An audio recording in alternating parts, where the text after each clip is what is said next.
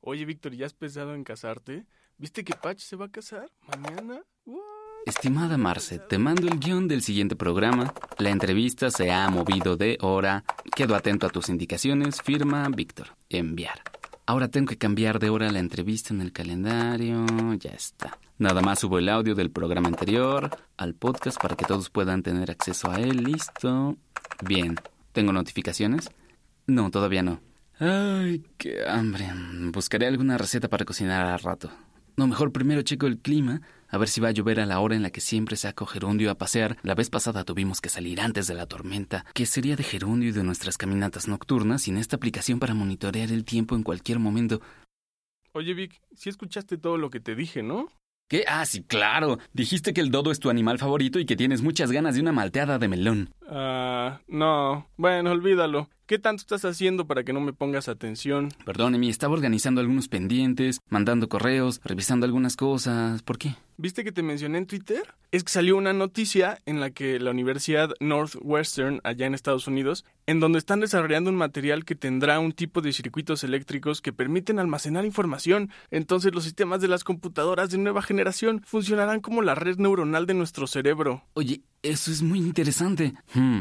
Me hace pensar que con estos avances estamos a muy poco tiempo de poder superar la prueba de Turing. ¿O tú qué crees? Oye, ¿alguna vez has hecho esa prueba? Solo una, pero la suspendí por temor a estar enamorándome de una computadora. ¿Tú has hecho la prueba? Sí, también. ¿Por qué no hacemos una aquí mismo, justo ahora? ¿Así? ¿Así enfrente de todos? Sí, ya, sin miedo. Suena bien. Pero creo que antes debemos poner en contexto la historia que rodea a la prueba. Entonces ya sé de qué va a tratar el programa. El Instituto Mexicano de la Radio presenta Historias Cienciacionales. Ciencia para tus oídos.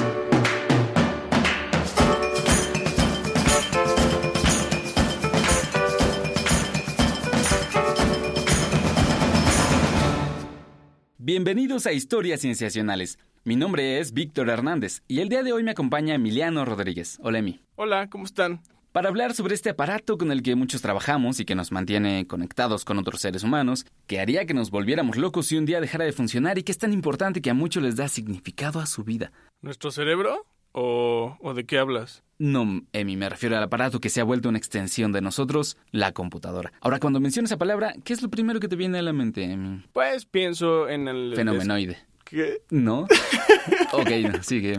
Pienso en el de escritorio o, o en, o en mi Mac que se acaba de mojar, pero pues si nos ponemos estrictos, en realidad las computadoras están en todos lados, ¿no? Exacto, mira, vamos a una definición que nos permita trabajar, por ejemplo, la de la Real Academia, que dice que para definir a una computadora electrónica se dice que es una máquina que tiene memoria de gran capacidad y de métodos de tratamiento de la información, capaz de resolver problemas matemáticos y lógicos mediante la utilización automática de programas O sea, tenemos computadoras en nuestros celulares, en nuestros coches, en nuestros PlayStations, en nuestros iPads, en nuestras calculadoras, en nuestros electrodomésticos, refrigeradores, lavadoras y hasta hay casas completas que pueden ser coordinadas por computadoras. Todos esos aparatos que acabas de mencionar te caracterizan como alguien de clase media alta y sí forman parte de lo que se conoce como hardware, que son todos los componentes materiales de las computadoras que podemos tocar y ver. Sin embargo, la definición de computadora también incluye otro término que también puede ser interesante, que es todo aquello que computa. Es decir, una computadora es todo aquello que calcula.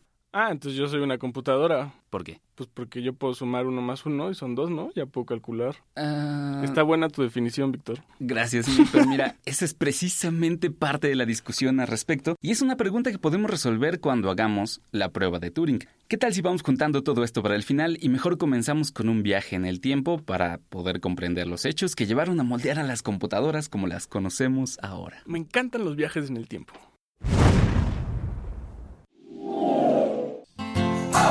Momentos en la ciencia.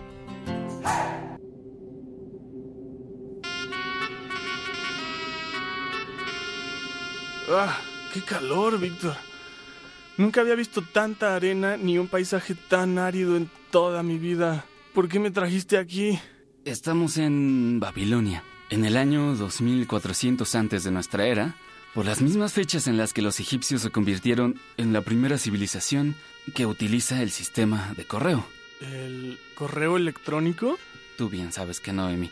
El de papiros y carteros. Bueno, si hay algo que reconocerle a los babilonios, es que siempre han sido muy importantes por sus matemáticas. De hecho, vinimos aquí para ver eh, eh, un aparato que han inventado que se llama abaco. Ah, ese que tiene bolitas sostenidas sobre unos rieles, ¿no? En diferentes hileras. Oye, pero sigamos caminando a ver si encontramos un poco de agua. Sí, vamos. Volviendo al abaco, porque no hay nada más de qué hablar. Este es un poco diferente al moderno que conocemos. Vamos a, a un grupo de gente. Seguro que ellos tienen algo de agua y, y alguna seguro está usando un abaco. Mira, esos de allá. Por el paisaje de aquí, ellos utilizan piedras y dibujan líneas sobre la arena para poder hacer cálculos. Y este abaco, que sigue siendo novedoso aquí, es considerado en la historia de la humanidad como el primer sistema de cómputo. Mira, parece que juegan a las canicas.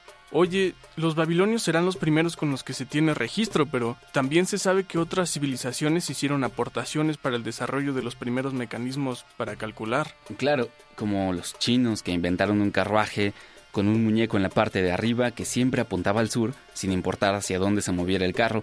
Ese es el primer mecanismo con engranes y que fue retomado posteriormente en las computadoras análogas. O como los hindúes, que generaron reglas técnicas y sistemáticas para el lenguaje matemático del cómputo. Y, pues claro, los griegos, que desarrollaron principios para calcular problemas matemáticos como el número de granos de arena que hay en el universo.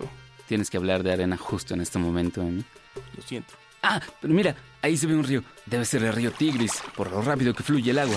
Vamos a darnos un chapuzón para quitarnos este calor horrible. Vic, pero si nos metimos al río, ¿qué hacemos en esta ciudad con tantos edificios tan bellos? Ay, tranquilo, Amy. Es que aprovechamos el chapuzón para transportarnos en el tiempo, ¿ves? Dos pájaros de un tiro. Y todos esos hombres y mujeres tan bien vestidos y con tantos militares por todos lados. Mm, ¿Dónde estamos, eh? ¿Qué época es esta y qué hacemos aquí? Bien, la primera respuesta es Inglaterra. La segunda es la Segunda Guerra Mundial acaba de empezar. Y tercera, vinimos a buscar a Alan Turing. ¿Alan Turing? ¿Alan My Love Turing? Soy su super fan. ¿De verdad vamos a conocerlo? Bueno, no quiero hacerte promesas a mí. Lo veremos trabajar desde lejos. Tú sabes que no hay que interrumpir el flujo del tiempo. Mira, todos los militares están aquí porque estamos en Berkeley, donde Turing está desarrollando tareas de inteligencia para descifrar los códigos encriptados que se mandan los alemanes. Por eso solo lo podremos ver desde lejos. Ay, no importa. ¿Cómo dejar de hablar de Alan Turing en este programa? Y sobre todo si haremos la prueba que él inventó y que por eso lleva su nombre. Así es, Emi, pero mientras caminamos hacia sus oficinas, no podemos dejar de mencionar a otras personas. Por ejemplo, Ada Lovelace. Ah, bueno, claro. A Ada generalmente se le acredita ser la primera programadora de la historia, porque escribió el primer algoritmo que fue considerado el primer programa de computadora. Y pues su trabajo sí es muy importante, porque ya fue más allá del simple cálculo de números, algo en lo que su colaborador, Charles Babbage, sí se quedó atorado. Precisamente Charles Babbage es considerado el padre de las ciencias de la computación por inventar el concepto de computadora programable, es decir, una máquina que no se limitaba a hacer una sola cosa. Y de ahí que juntos hicieron la máquina analítica, que es esta cosa que como el prototipo de lo que hoy conocemos como computadoras. Ahora, es interesante que Ada Lovelace negó la inteligencia artificial, ¿no? Porque ella sostenía que la ingeniería analítica no tenía pretensiones para originar algo propio, ¿no? porque las computadoras solo serían capaces de hacer todo aquello que nosotros les ordenamos que hagan. Ahora, justamente fue Alan Turing quien demostró que existe la posibilidad de que esto no sea así, porque él propuso que sería posible que las computadoras pudieran pensar, y por eso creó la prueba que lleva su nombre. Mira, Vic, ahí está Alan Turing. No sé qué hacer, qué emoción. Este, parece estar muy concentrado con esa máquina enorme. Significa que ya está cerca de descifrar a la máquina Enigma, ¿no? Esa que encripta los mensajes de los alemanes. Ay, y pensar que estamos viendo a una de las grandes mentes de la historia de la humanidad poniendo manos a la obra. Y es curioso porque mientras Babbage es considerado el padre de las ciencias de la computación, Turing es considerado el padre de las computadoras. Oye, pues es que imagínate, ingresó a Cambridge a estudiar matemáticas teniendo a grandes matemáticos y filósofos como profesores. Y desde entonces ya se le reconocía como una de las mentes matemáticas más prometedoras de Inglaterra. En 1937 publicó un trabajo que se llama Sobre los números computables, que en su momento fue entendido por bien pocas personas, pero que dijeron que pues sí era muy excepcional porque las matemáticas fundamentales de la computabilidad eran súper claras. Emi, Emi, creo que no soy yo. Espera. No, ya, todo bien. ¿Me decías? ¿Podemos saludarlo solo un poquito? Emi. De Bueno. lejos, de lejos. también sin el desarrollo de la máquina que lleva su nombre, las computadoras serían muy diferentes a como las conocemos ahora. Obviamente por todo esto y mucho más es considerado el padre de las computadoras. De hecho, cada año la Association for Computing Machinery, o sea, la Asociación para la Maquinaria Computacional, da el premio Turing, que es el equivalente al premio Nobel en el mundo de las computadoras. Definitivamente Alan Turing marcó un antes y un después en el mundo de la computabilidad y de las computadoras. Y porque lo prometido es deuda, ¿qué tal si nos regresamos al estudio y comenzamos con la prueba de Turing? ¿Y qué tal si le dejamos una carta a Alan Turing diciéndole que es increíble? Bueno, pero que sea en español. Al menos así hay menos probabilidad de que influyamos en la historia. seguro la puede descifrar. Ah, es verdad. Entonces no. Vamos a un corte y volvemos. Vamos a un corte y regresamos. Tú escuchas historias cienciacionales. Ciencia para tus oídos. Ciencia para tus oídos.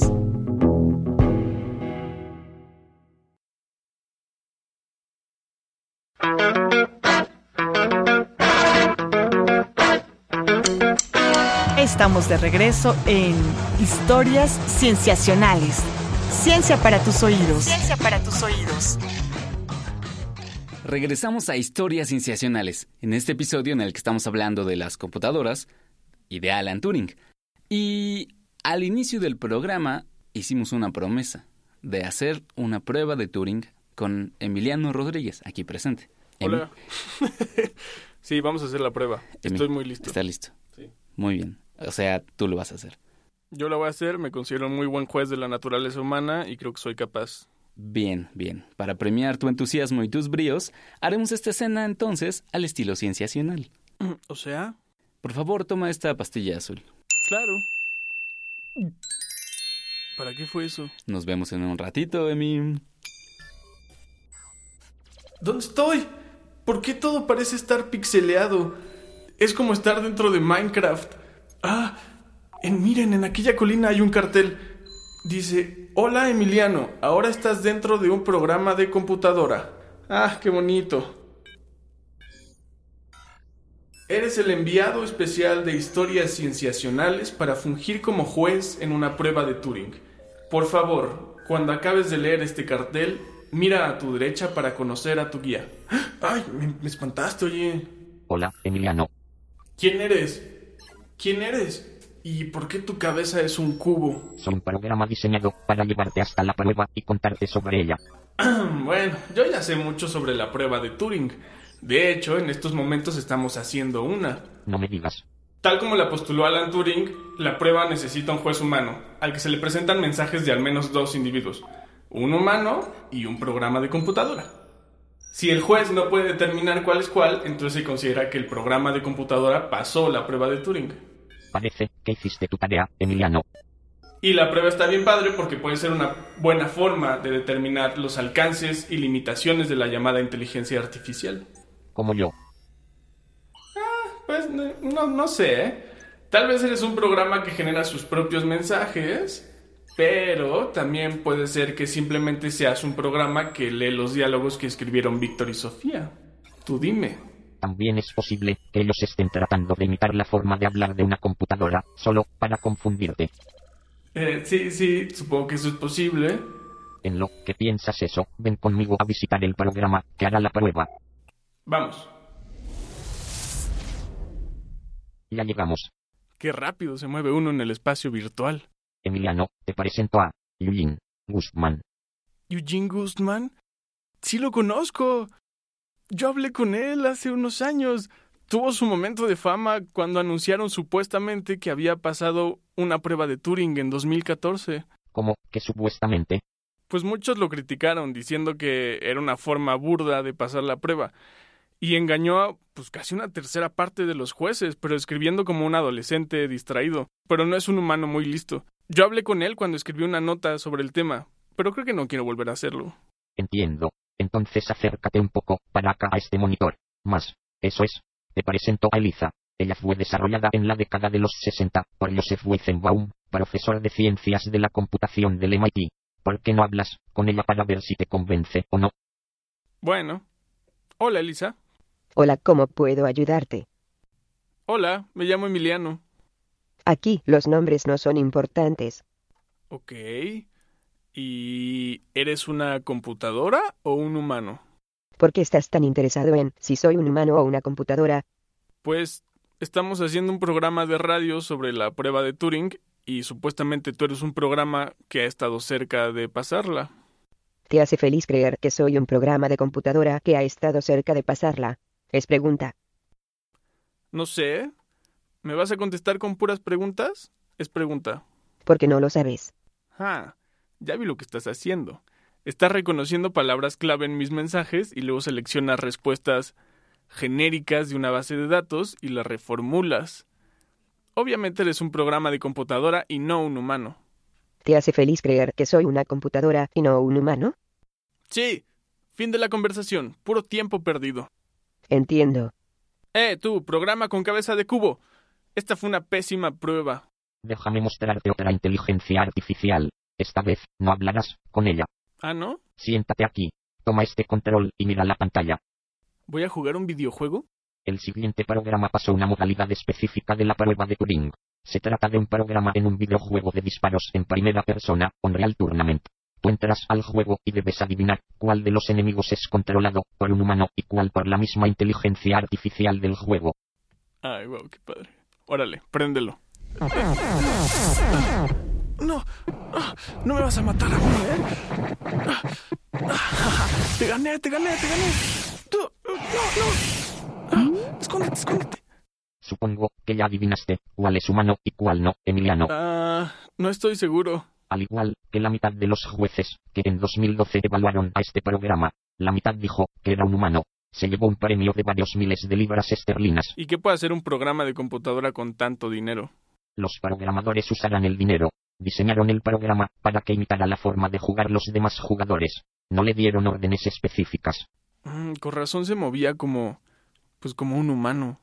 Y la mejor parte fue que muchos de los humanos que jugaron en el videojuego no pasaron la prueba de Turing. Los jueces pensaron que eran programas. ¿Y entonces eso qué nos dice sobre la inteligencia humana? Desde mi punto de vista, que más que juzgar la conciencia de los otros, los humanos están juzgando que tanto se parece la inteligencia de los otros a la suya propia. Desde tu punto de vista, cabeza de cubo, eres un programa. No tienes punto de vista, a duras penas razonas. Y hay programas que razonan mejor que tú. Recuerda que en 1997 la computadora Deep Blue, azul profundo, venció al ajedrecista Garry Kasparov.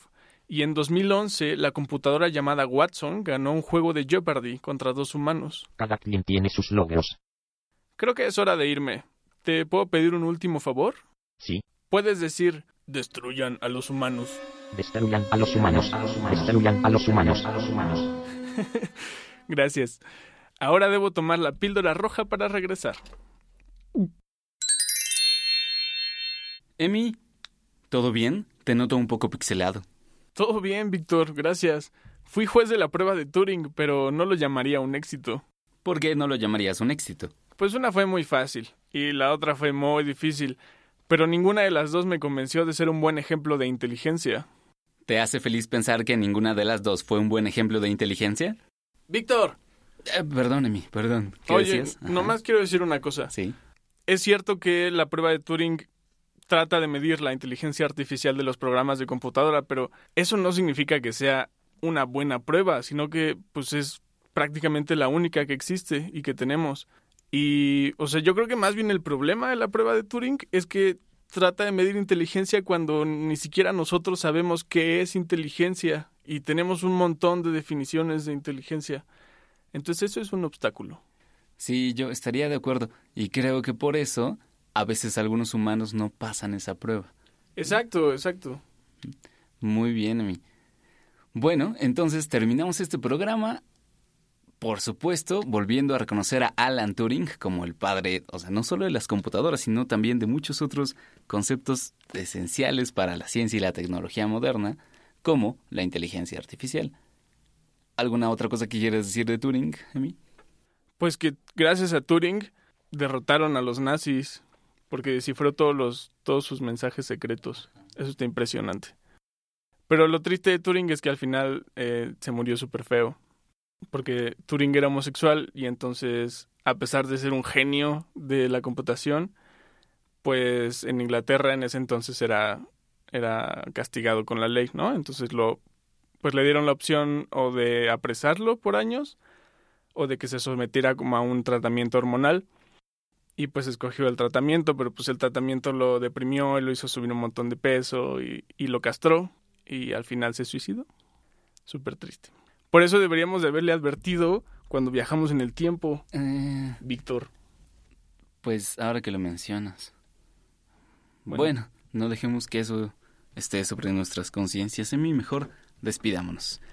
Adiós. Adiós. Adiós. Esto ha sido todo en este episodio de Historias Sensacionales. Agradecemos a los super mega fans de Alan Turing, como Emiliano Rodríguez y Sofía Flores, que son parte del equipo de Historias Sensacionales. Los diálogos con Elisa fueron reales, tomados de una de sus tantas versiones en línea. Al respecto de si Cabeza de Cubo era humano o un programa, ustedes serán los jueces. Para saber más de nosotros, contactarnos, darnos algún comentario, pregunta, sugerencia, pueden buscarnos en nuestras redes WordPress, Tumblr y Facebook como Historias Sensacionales, en Twitter como arroba cienciacionales y en correo como historiassensacionales arroba gmail.com, todo con C. Participaron en la realización de este programa Marcela Montiel en producción y edición, Carolina Durán en edición y diseño de audio, Roberto Portillo en grabación y edición y Manuel Compatidla en los controles técnicos. Les agradecemos mucho. Nos vemos la siguiente semana en un episodio más de Historias Cienciacionales. El Instituto Mexicano de la Radio presentó Historias Cienciacionales. Ciencia para tus oídos.